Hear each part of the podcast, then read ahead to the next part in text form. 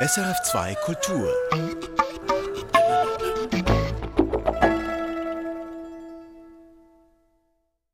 Mit Ihren Grüter in Musik für einen Gast. Und das wird eine Sendung, in der Gegensätzliches aufeinander trifft.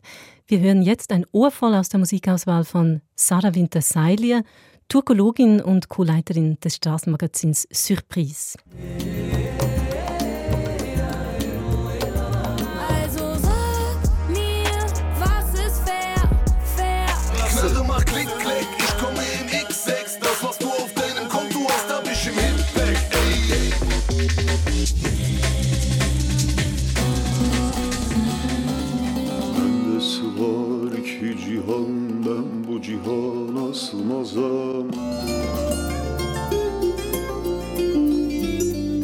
Ja, das Spektrum reicht hier von keltischer Harfe bis zu Deutschrap.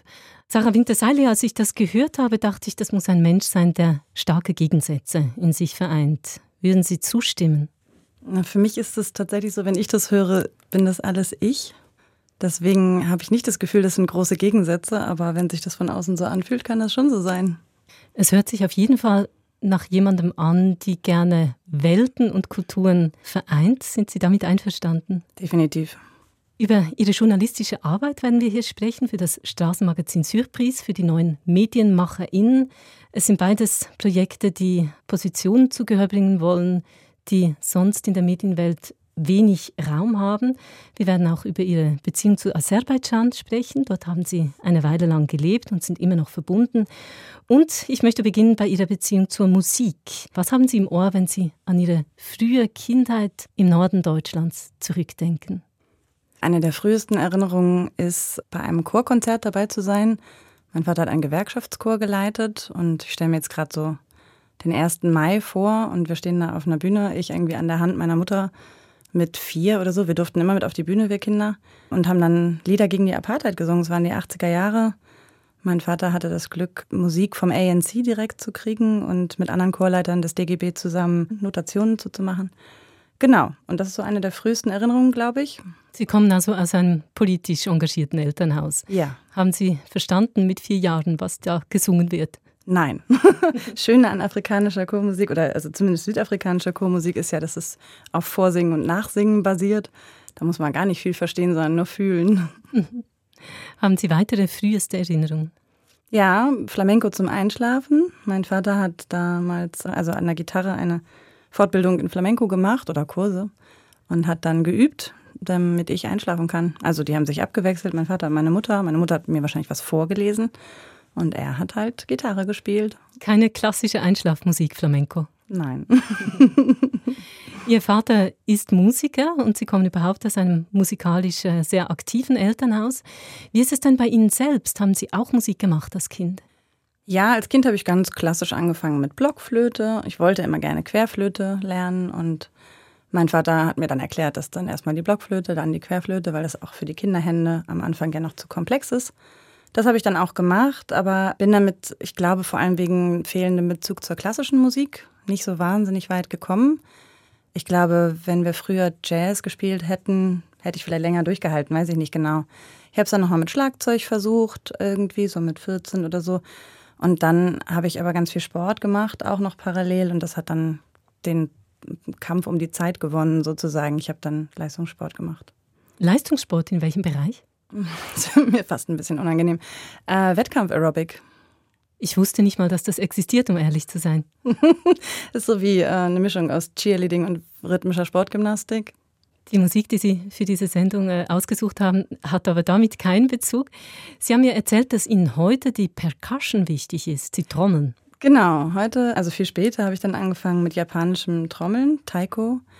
Das ist was, was auch sehr sportlich ist tatsächlich und es hat auch wirklich dann da wieder einen Bezug. Also ich glaube, viel von meiner Performance beim Taiko hat aus diesem Aerobic-Training total profitiert, weil das ja was auch mit Koordination von vier verschiedenen Gliedmaßen zu tun hat. Ich glaube, man muss kurz beschreiben, was Taikos sind, weil ich musste das nachschauen. Das sind riesige japanische Trommeln und es braucht sportliche Betätigung, um die zum Klingen zu bringen. Die sind äh, sehr schön gestaltet auch.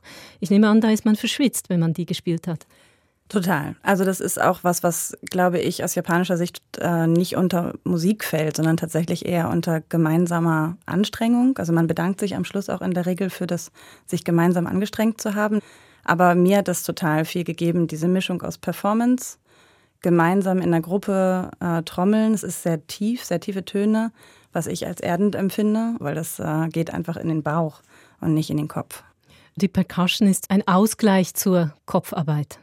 Definitiv. Also heute habe ich keine Taiko-Gruppe mehr, mit der ich regelmäßig spiele. Wenn es sich ergibt, gebe ich nochmal zu Workshops. Aber ich mache einmal die Woche Samba-Percussion, brasilianische Percussion. Da bin ich zwar musikalisch viel herausgeforderter, es ist viel komplexer und ich, es fällt mir nicht so einfach, weil es auch ungerade Rhythmen sind und so. Aber das zusammen in der Gruppe einen Groove versuchen zum Stehen zu bringen, ist wunderschön und ist was, was viel übers Fühlen geht und wenig übers Denken. Das erste Stück, das Sie ausgesucht haben, hat mit Percussion zu tun. Wir hören Dalata mit Gores.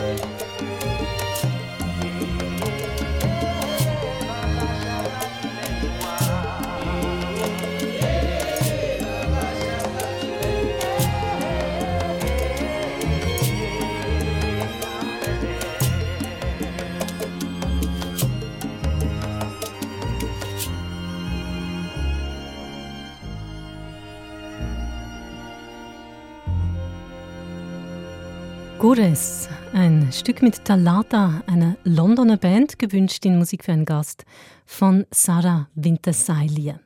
Ja, mit welchen Erinnerungen ist diese Musik verbunden für Sie?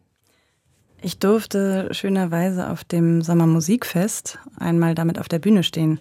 Sommermusikfest ist so eine jährliche Veranstaltung, bei der man eine Woche lang mit Profimusikern aus der ganzen Welt Musik lernen kann. Und ganz verschiedene Dinge kann man da von bulgarischem Frauenchor über japanisches Trommeln auch, aber bis hin zu keltischer Harfe oder auch klassischer Harfe kann man alles Mögliche machen. Und da hatte sich damals einer der Musiker ausgedacht, er würde dieses Stück gerne auf die Bühne bringen. Und ich durfte an der Surdo, also an einer der großen Basstrommeln stehen, zusammen mit meinem Mann damals. War schön. Und dieses Sommermusikfest, das findet jedes Jahr in Süddeutschland statt, habe ich gelesen. Gehen Sie da jeden Sommer hin? Ja, ich glaube, seit über 20 Jahren bin ich da schon jedes Jahr, auch zusammen mit meinem Vater und meiner Schwester. Mein Vater hat da lange afrikanischen Chorgesang unterrichtet. Meine Schwester unterrichtet da jetzt Harfe für Fortgeschrittene. Die Frau meines Vaters unterrichtet Harfe für Anfänger. und ich unterrichte dieses Jahr wieder auch japanisches Trommeln für Anfänger. Das hört sich an, als wäre das fast eine Art Familientreffen für Sie. Das heißt, Sie sind sehr eng mit Ihrer Familie verbunden, wenn Sie jedes Jahr mindestens eine Woche Ferien zusammen machen. Ja, das auf jeden Fall. Und ich glaube, dieses Sommermusikfest ist für ganz viele, die dort sind. Also ich würde sagen, so rund die Hälfte der Leute kommt in größeren Familienverbünden, weil sich das halt auch tatsächlich lohnt. Das ist halt auch eine autofreie Zone. Es ist irgendwie mitten im Sommer. Es ist nur Musik und Tanz die ganze Zeit. Das ist eine unheimlich schöne Atmosphäre. Und wenn man da als Kind aufwachsen darf, wie jetzt äh, mein Sohn oder mein Neffe, oder auch die Söhne des, desjenigen, der das äh, ursprünglich erfunden hat, die Söhne von Rüdiger Oppermann, das sind Leute, die haben, glaube ich, ein glücklicheres Aufwachsen. Sie selbst sind ja auch in einer größeren Gemeinschaft aufgewachsen, nämlich in einer WG, was ja in den 80er Jahren nicht sehr üblich war. Wie haben Sie das erlebt? Also das sind für mich sind das gute Erinnerungen. Das war so ein bisschen die Ausläufer. Also meine Eltern waren politisch aktiv in der Studentenbewegung und äh, haben natürlich ihre ganze Studentenzeit schon in WGs verbracht. Und das waren dann so ein bisschen die Ausläufer. Dann wurde es familiärer. Die Leute haben sich in Paaren zusammengefunden und wollten dann Kinder und hatten aber ja auch so Ideen, dass sie ihre Kinder auch anders erziehen wollen, als das vielleicht die Generation davor gemacht hat oder auch teilweise in sehr großer Abgrenzung dazu. Und das war bei uns jetzt, äh, waren es zwei Familien in einem größeren Einfamilienhaus. Und diese andere Familie ist für mich halt auch bis heute, sind das wie zweite Eltern und Geschwister. Also es klingt, als ob Sie sich da vollkommen wohlgefühlt hätten in diesem Umfeld. Und wie war das mit Freunden aus der Schule? Haben die da manchmal komisch geguckt? Die WG hat nicht gehalten bis zur Schulzeit, aber mein Vater ist ja so wirklich auch ein sichtbarer Hippie, wie jetzt so klischee-mäßig. Das ist, glaube ich, nicht die richtige Bezeichnung, weil die Hippie-Bewegung eigentlich ein Stück vorher war, so. Der hat äh, lila Hosen getragen und eben keinen 9-to-5-Job gehabt, sondern irgendwie am Nachmittag Gitarrenschüler im Garten unterrichtet. Und die Kleinstadt, in der ich da groß geworden bin, Buxtehude, da äh, guckte man dann irgendwie aus dem nebengelegenen äh, Hochhaus auf unseren Garten und dann so, ja, der Herr Winter wieder. also das ist schon, glaube ich, was, ähm, mir wurde immer gespiegelt, dass mein Vater anders ist als andere. Und es gibt dann natürlich eine Zeit, in der man das toll findet und eine Zeit, in der man das weniger toll findet. Im Nachhinein habe ich das, weiß ich das sehr zu schätzen. Sie waren also quasi die bunten Hunde in Buxtehude. Ich nehme an, das hat Ihnen auch eine politische Prägung oder ein gesellschaftspolitisches Interesse mit auf den Weg gegeben. Ja, das auf jeden Fall. Es gab eine Zeit während meines Studiums, wo ich selber nicht so politisch aktiv war, aber vielleicht auch, weil so viel neu war und so viel eher so, es ging eher um Input als um Output.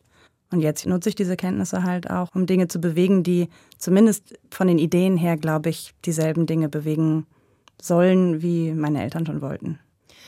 Wofür Sie sich einsetzen mit Ihrer journalistischen Arbeit ist mehr Gleichberechtigung auf allen Ebenen. Wir werden noch darüber sprechen.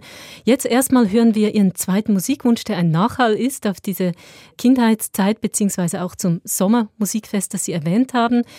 Das ist ein eigenes Stück von Rüdiger Oppermann, dem Gründer dieses Festivals. Das ist das Stück, was immer abends gespielt wurde, wenn äh, klar war, das ist jetzt das letzte Stück und man will nachts um drei nochmal tanzen. er selbst spielt die Harfe und es heißt Fragile Balance.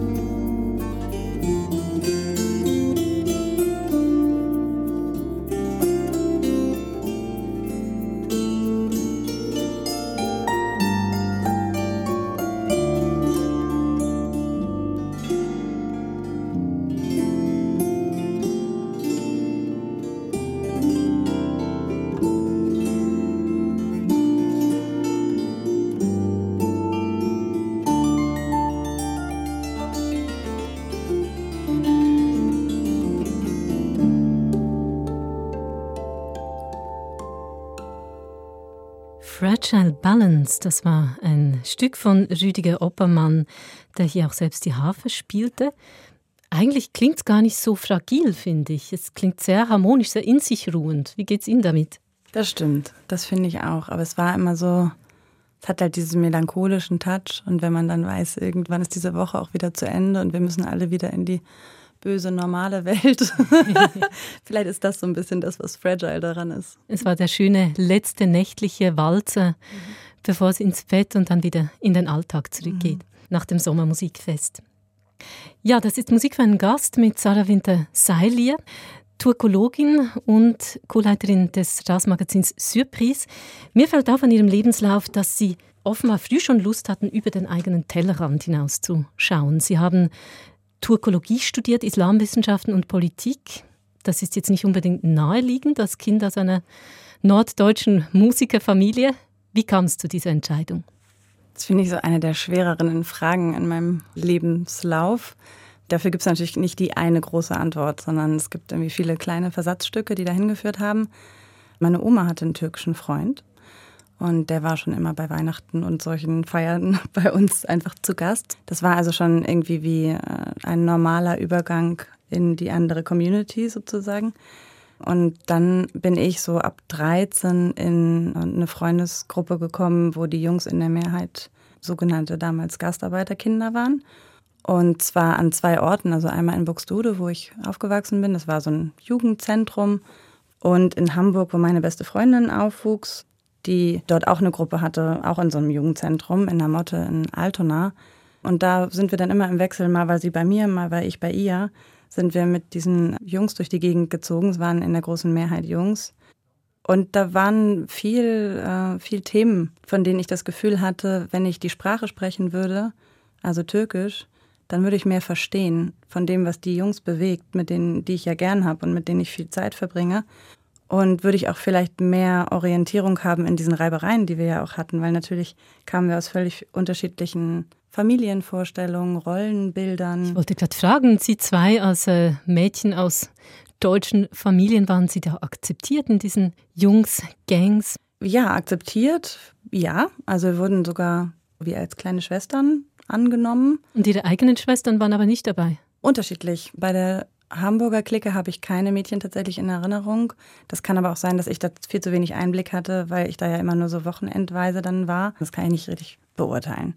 Und da wurzelt Ihr Interesse für die Turksprachen?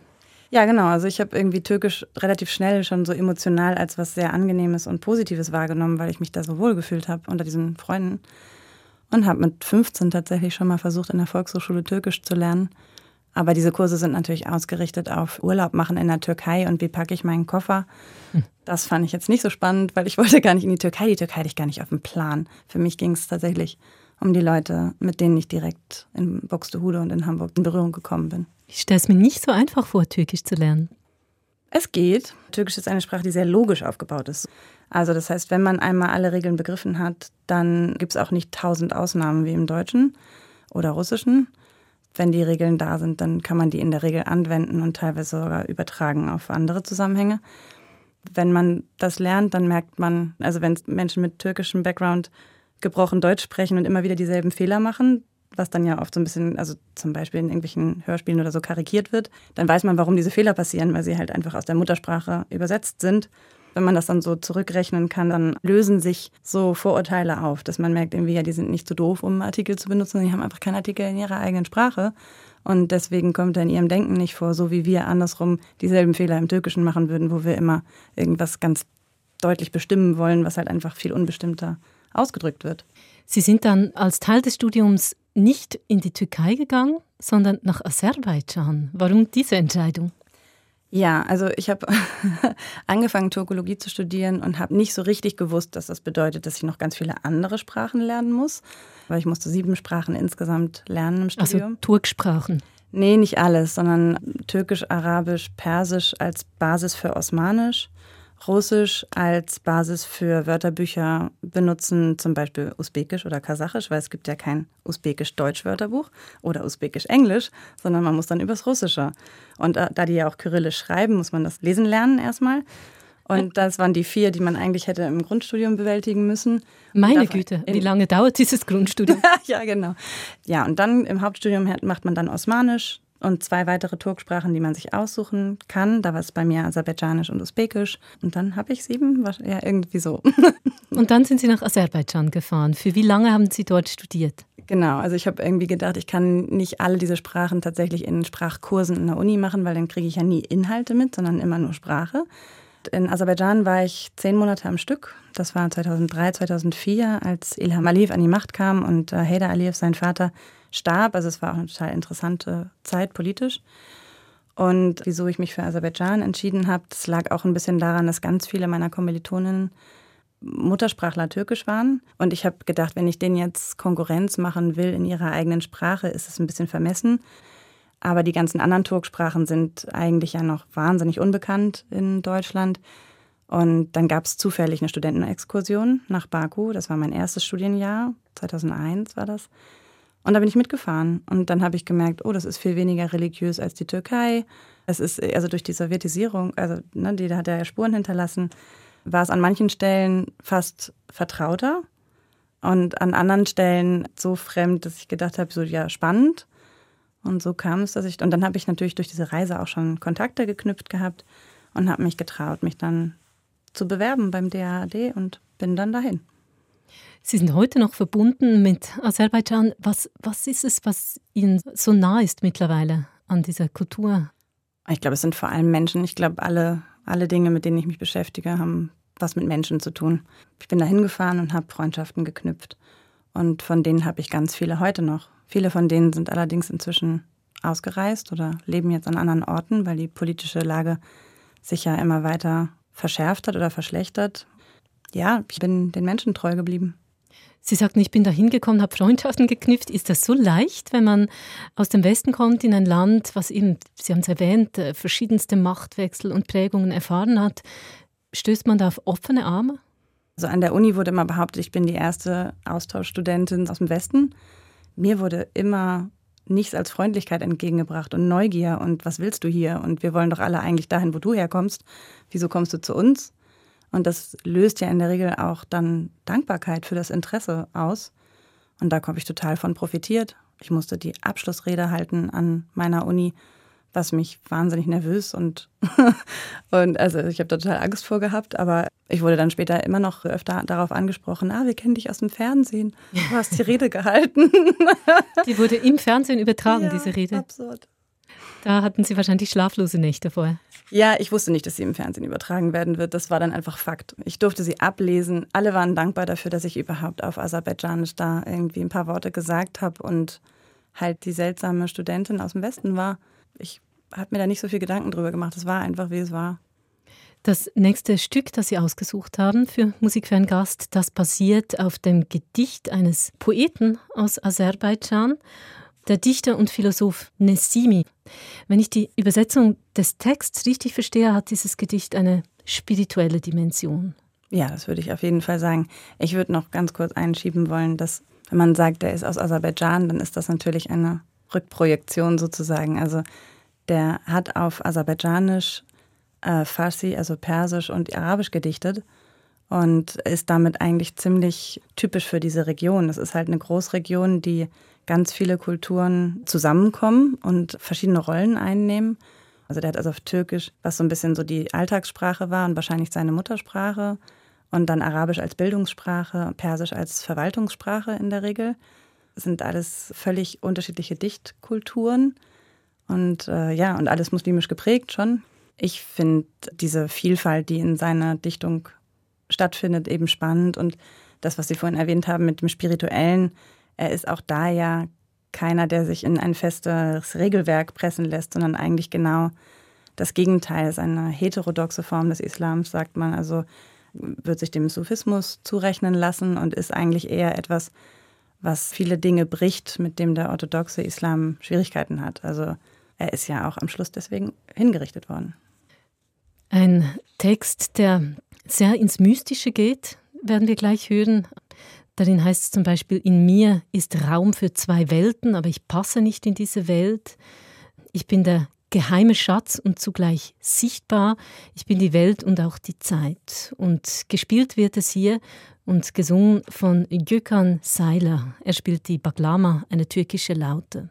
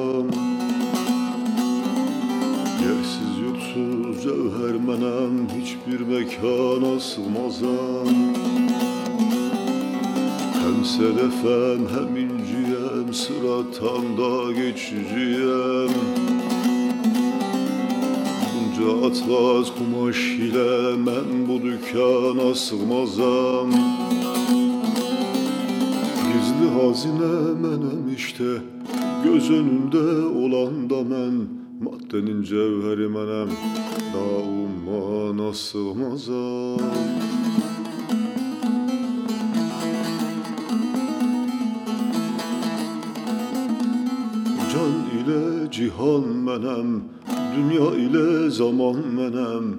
Ama gel gör ki ne dünyaya ne de zamana sığmazam.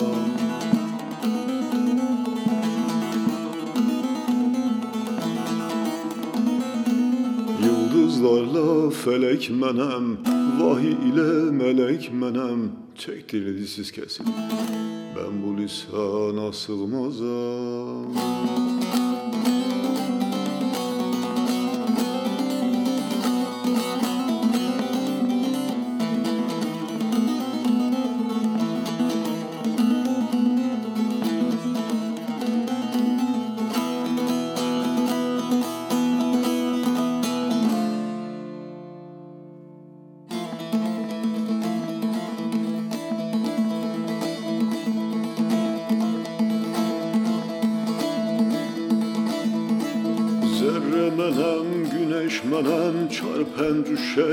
bunlar mənim Hər şey açıq və meydanda. Mən bu meydana sığmazam Ateşdəki ağac mənəm dönüb duran şu taş mənəm Bax şu ateş yalımına mən bu yalana sığmazam Şeker menem, balda menem, güneş menem, ayda menem. Herkese can bağışlarım ama ben cana sığmazam Okta menem, yayda menem, yaşlı menem, genç demenem Sonsuz olan devlet menem ben ona buna sığmazam Gerçi bugün Nesimiyem, Haşimiyem, Kureyşiyem Bundan uludur ayetim, ayete Şam'a sığmazam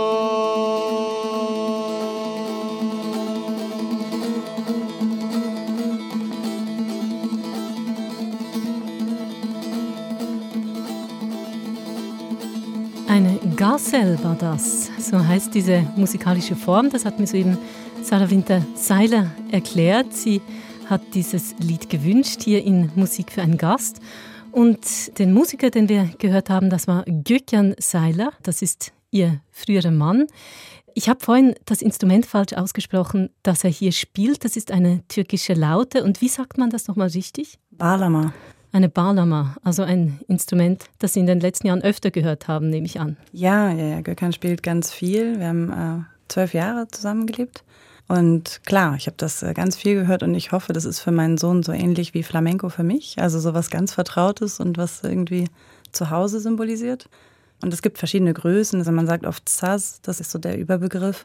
Aber die gibt es in verschiedenen Größen und diese mittlere Größe ist eben die Balama, die viel von Aleviten gespielt wird und in der traditionell alevitischen Musik eine große Rolle spielt. Und Gökhan ist kurdischer Alevit aus der Türkei.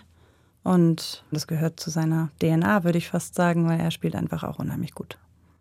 Jetzt haben Sie Ihren Bezug zur türkischen Kultur und Sie sagen jetzt, er ist Kurde, aber er hat ja auch auf Türkisch gesungen. Äh, diesen Bezug hatten Sie schon lange vor dieser Ehe Sie haben Turkologie in Deutschland studiert, dann eben in Baku das weiterverfolgt. Und ihre Beziehung zu Aserbaidschan war auch der Grund, weshalb sie in die Schweiz gekommen sind letztlich. Sie haben hier für das Festival Culturescapes gearbeitet, das einmal einen Schwerpunkt zu Aserbaidschan gemacht hat. Worin bestand da Ihre Arbeit? Ich bin also angeworben worden, weil ich Aserbaidschanisch spreche und ich hatte vorher schon in Deutschland bei einem ähnlich gelagerten Festival gearbeitet als Assistenz der, im Kulturmanagement, wo es vor allem um den Kontakt zu den Künstlern und Künstlerinnen ging, um äh, wirklich sprachliche Vermittlung und auch kulturelle Übersetzung.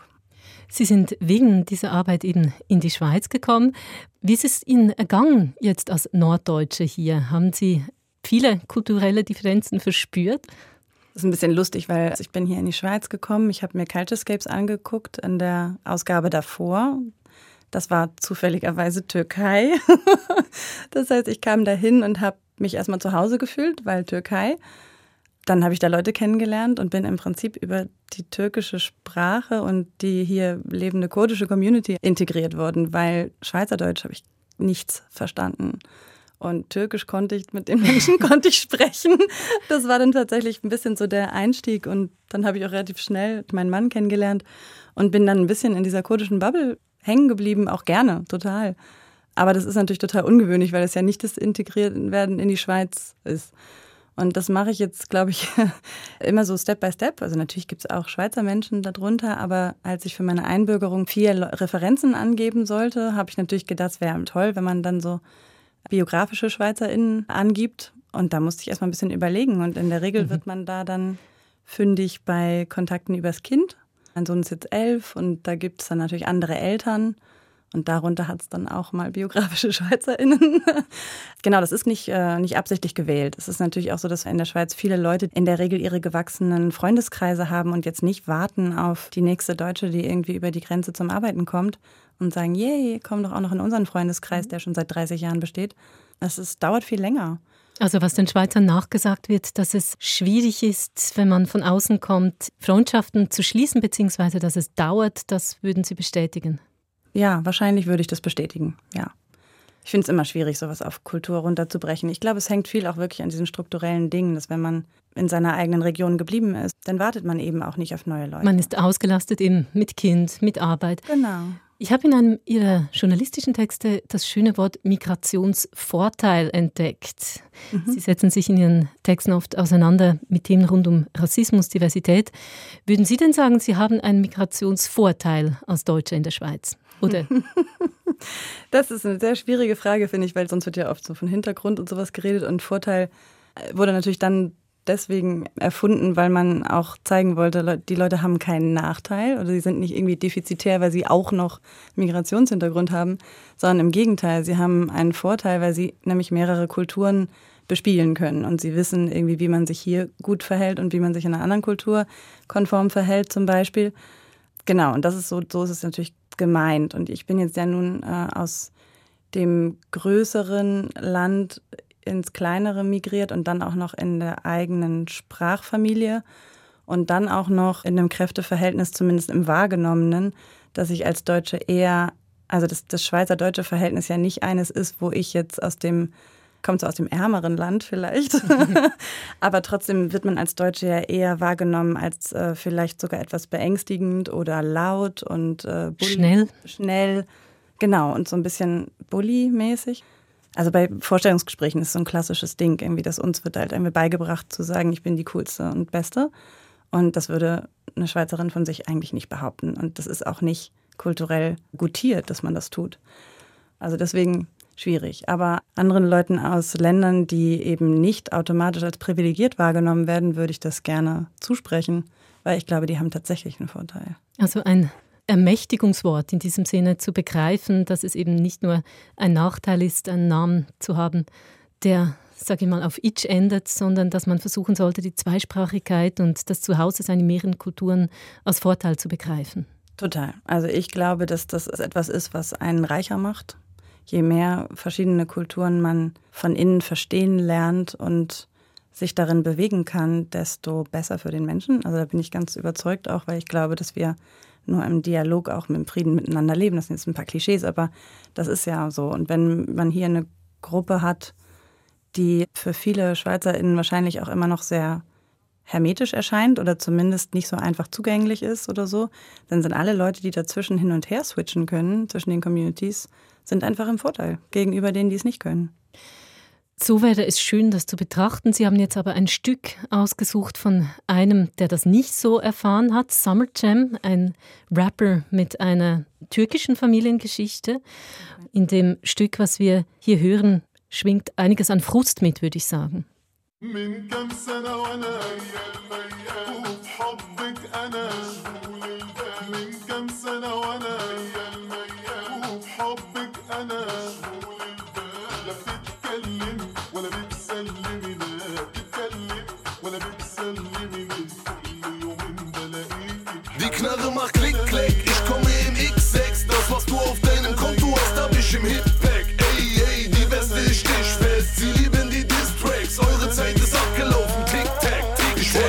Schon nach ganz oben. Während die Kiffer nur am Land zogen Träumte ich von dicken Schlitten und Banknoten. 15 als ich den ersten Stoff in die Hände nahm. Ich hatte keinen Bock auf den Job im Getränkemarkt. Nahm die Päckchen mit zur Schule und tickte sie Denn ich hab's mir geschworen, nie wieder Schuh vom Victory. Nie wieder Deichmann, Taco oder C&A Junks mit Hepatitis A fragen mich, hast du Hero da? Ich ticke die Packs bis zur Ohnmacht Denn dieses Leitungswasser schmeckt mir nicht. Ich will frisch gepressten O-Saft. Kunden kaufen Gras, das sie aus Eimern kiffen wollen. Um mich rum nur Bullen, die mich in die Heimat schicken wollen. Auf die linke Tour vom Morgengrauen bis Mitternacht. Erstes ist die Sonne, danach spiegelt sich der Mond in meinem Ziffernblatt Das Cash in der Tasche, versteckt ist die Waffe. Reit West, ich mach nur mein Eck, Mac Palace Die Knarre macht Klick, Klick, ich komme im X6 Das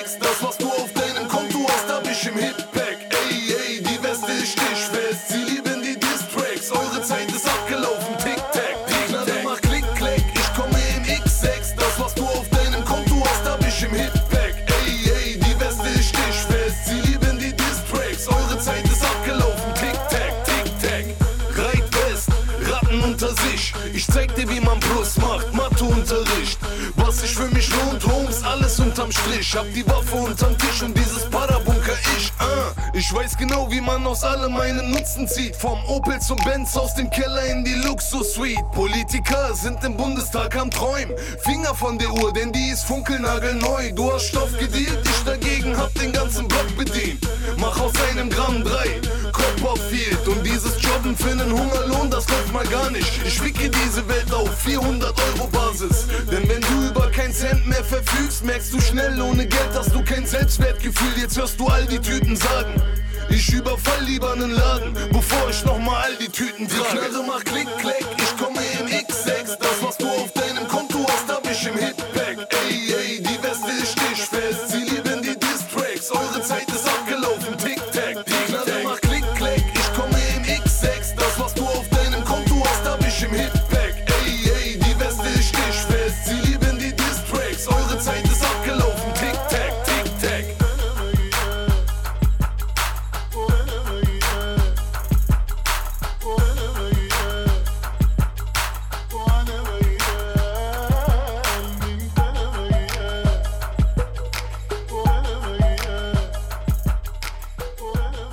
Deutschrap auf SRF 2 Kultur mit Summer Jam. Das war ein heftiger Text. Warum wollten Sie diesen Song Tic Tac hier in Musik für einen Gast haben, Sarah Winterseiler?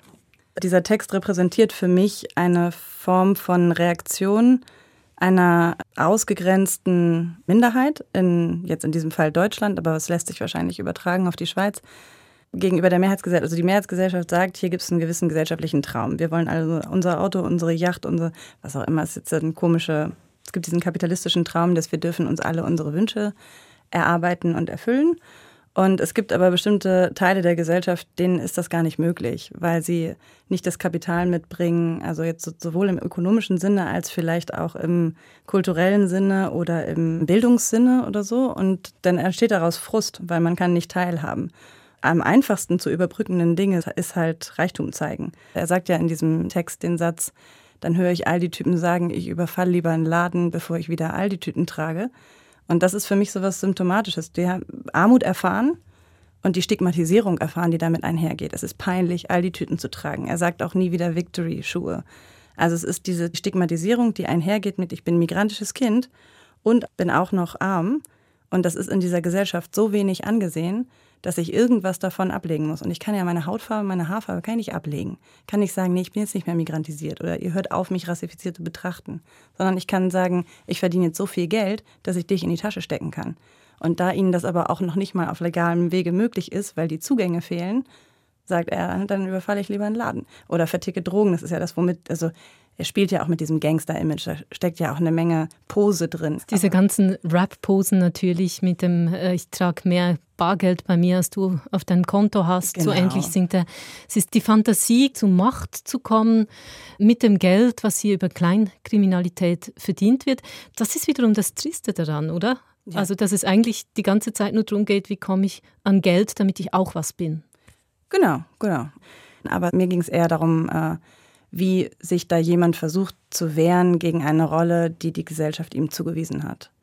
Ich nehme an, das ist jetzt nicht die Musik, die Sie zu Hause zum Entspannen hören. Sie haben die wohl ausgesucht der Botschaft wegen, weil Sie ja auch mit Menschen zu tun haben, als Co-Leiterin des Straßenmagazins Surprise, die in schwierigen Lebenslagen sind, die von Armut betroffen sind und da oft sehr schwer wieder rauskommen.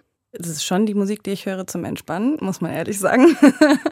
Das äh, hängt dann aber vielleicht wieder mehr so auch an Abgrenzung zu meinem Vater oder so.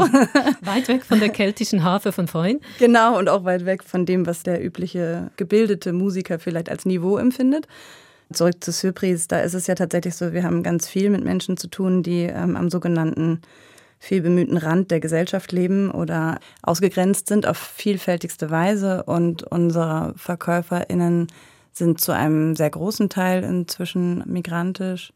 Viele haben eine Fluchtgeschichte, viele haben aus ganz verschiedenen Gründen keinen Zugang zum ersten Arbeitsmarkt. Wir haben noch gar nicht wirklich vorgestellt, was das Straßenmagazin Surprise eigentlich ist. Die meisten kennen das vielleicht, das sind der Verkäufer, die Hefte verkaufen an verschiedenen Orten im öffentlichen Raum. Die Texte in diesem Heft, die werden von Journalistinnen und Journalisten geschrieben, wie Ihnen zum Beispiel. Äh, die Verkäufer selbst aber können sich dadurch ein Zubrot verdienen. Genau, im Prinzip ist das so das System der Straßenzeitung ist eigentlich Hilfe zur Selbsthilfe. Also wir bieten Ihnen an, das Magazin zu verkaufen. Sie verdienen daran einen Teil. Bei uns sind Sie inzwischen sogar angestellt und kriegen auch Altersvorsorge und also so die Abgaben üblichen. Aber es geht auch darum, Kontakte zu knüpfen in die Mehrheitsgesellschaft.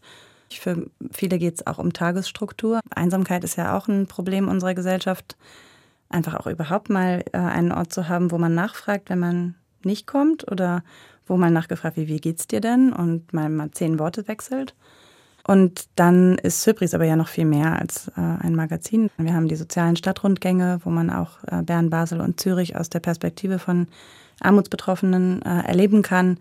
Wir haben Fußball, wir haben einen Chor, wir haben Café Surprise. Also da hängen noch ganz andere Angebote noch mit dran. Es ist ein soziales Projekt auch. Wie viel haben Sie als Journalistin denn zu tun mit den Verkäuferinnen und Verkäufern? Ja, also im Vergleich zu den SozialarbeiterInnen natürlich wenig im Vergleich zur Normalbevölkerung sicher viel. Wir versuchen, ihre Geschichten abzuholen. Wir versuchen, möglichst nah dran zu sein, um zu schauen, was diese Menschen bewegt, wo sie Schwierigkeiten haben. Und dann versuchen wir, diese Situationen auch zu erzählen. Und dann hoffen wir natürlich auf sowas wie Empathie und Verständnis füreinander. Auch das eigentlich ein Brückenbauerprojekt, aber innerhalb des eigenen Landes, innerhalb einer Gesellschaft. Jetzt komme ich schon zum nächsten Stück, das mhm. Sie ausgesucht haben, und das ist auch wieder eins mit viel Wut im Bauch von der deutschen Rapperin Nura. Sie ist eine schwarze Musikerin oder würden Sie eher sagen of color? Das, äh, uh, das würde ich Sie lieber selber fragen. sie kommt aus Bahrain, soweit ich weiß, beziehungsweise ihre Eltern, ich weiß es Ihre Mutter kommt aus Eritrea. Ah, sie ist, ja, ihr. Nachname, den sie aber nicht benutzt als Künstlerin, ist Omer. Und der war kein Vorteil für ihr Leben in Deutschland, wie zu hören ist in diesem kurzen Song von ihr. Er heißt Fair.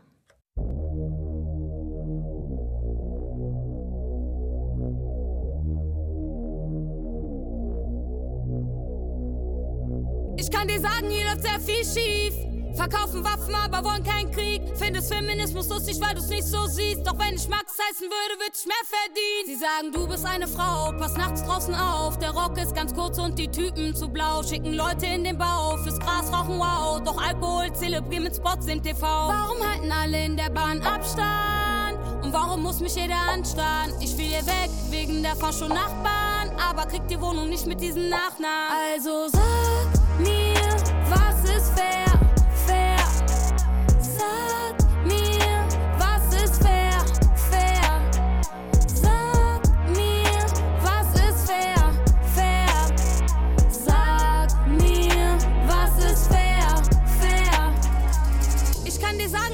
Viel schief. Affenlaute bei einem Fußballspiel. Auf dem rechten Auge blind, weil du es nicht siehst. Letzten Worte, I can't breathe, rest in peace. Kinder gehen auf die Straßen wegen Frust. Trotzdem ballern wir ein neuer 100 Mio in die Luft. Leben in der virtuellen Welt, sind auf der Flucht. Und die Seine auf dem Schulhof sind der Moos. Warum stört dich das Kopftuch meiner Mama? Warum verurteilst du mich, weil ich wenig anhab? Warum ist es der Flüchtling, der die Angst macht? Und nicht die Nazis im Landtag? Also sag mir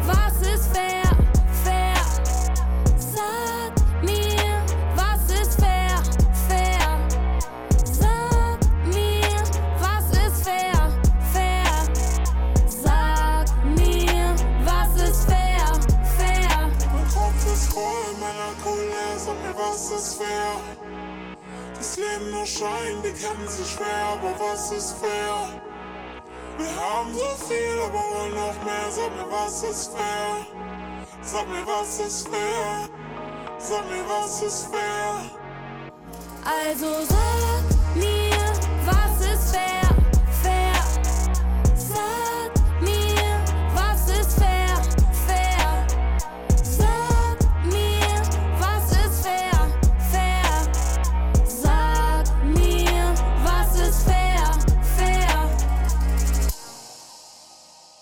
Auch hier nochmal geballte Gesellschaftskritik von Nura, hier in Fair, ausgewählt für Musik für einen Gast von Sarah Winter-Seiler. Haben Sie dieses Stück wegen der Botschaft in erster Linie ausgewählt, weil es darum geht, was wir alles so als normal hinnehmen und eigentlich himmelschreiend ist?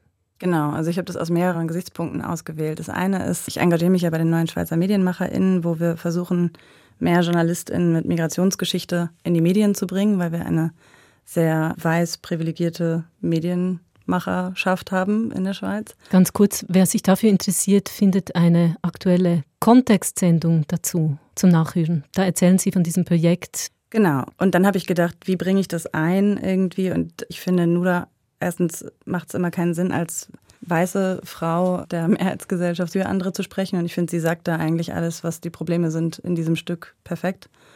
Und da geht es ja dann auch nicht nur um Rassismus, sondern da geht es auch um Sexismus, dass man als Frau irgendwie, egal ob es nun, also dann ist es hier ist das, das Kopftuch, hier sind die kurzen Kleider, man wird irgendwie immer stigmatisiert und von oben herab betrachtet. Und es ist mir wichtig, dass sich das ändert und deswegen habe ich das ausgewählt. Ich finde es auch musikalisch toll, aber es ist jetzt kein Stück, was ich jetzt schon seit Jahren höre, sondern es ist eher eine politische Entscheidung tatsächlich.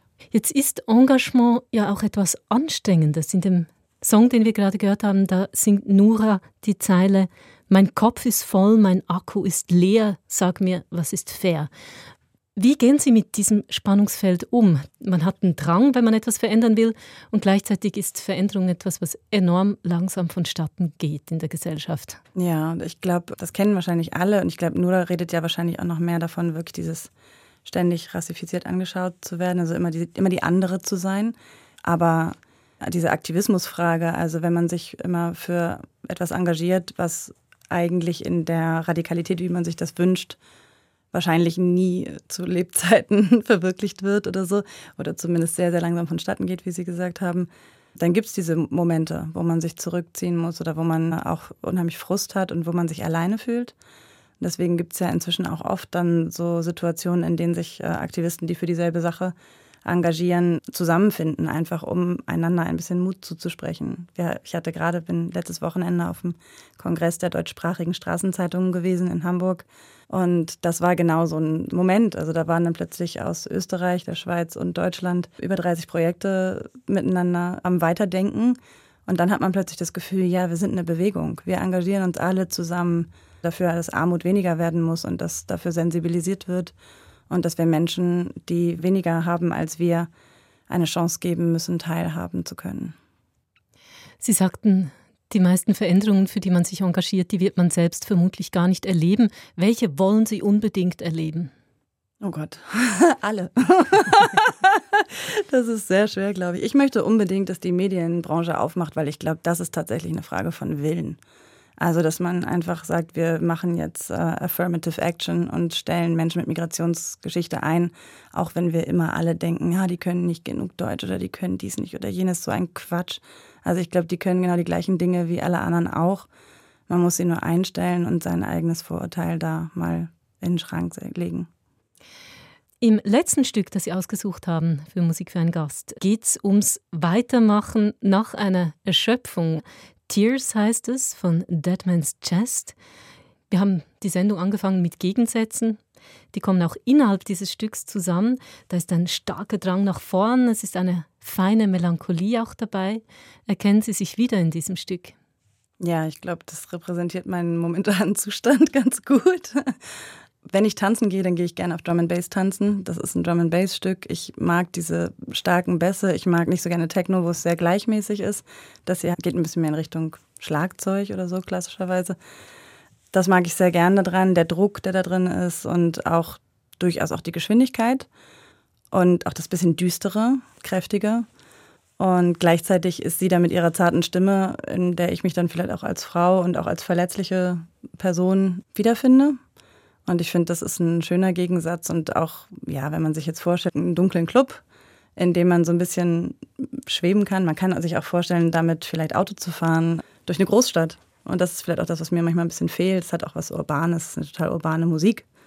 Und ja. Eine Erinnerung an Hamburg, an Berlin. Genau, beides, ja, auf jeden Fall. Sarah Winterseiler, ganz herzlichen Dank für dieses Gespräch, für diese Musikauswahl. Wir hören jetzt Deadman's Chest. Cheers.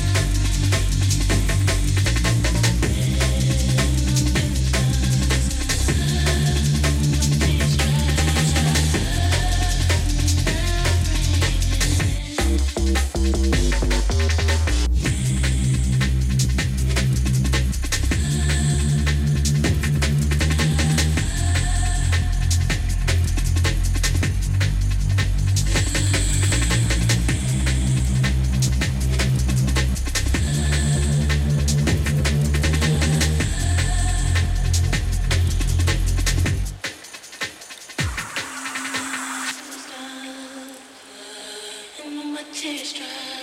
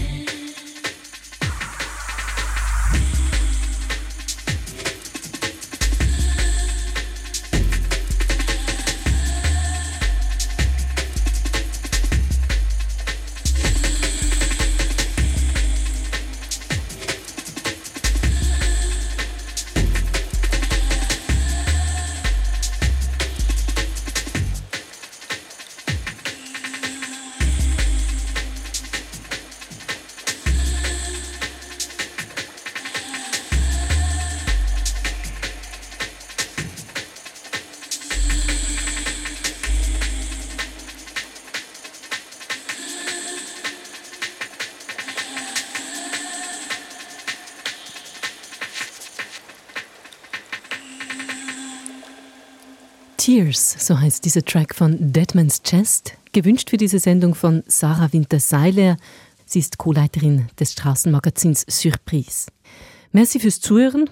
Ich bin Ihren Grüter und die Angaben zur gespielten Musik, die finden Sie unter SRF Musik für einen Gast.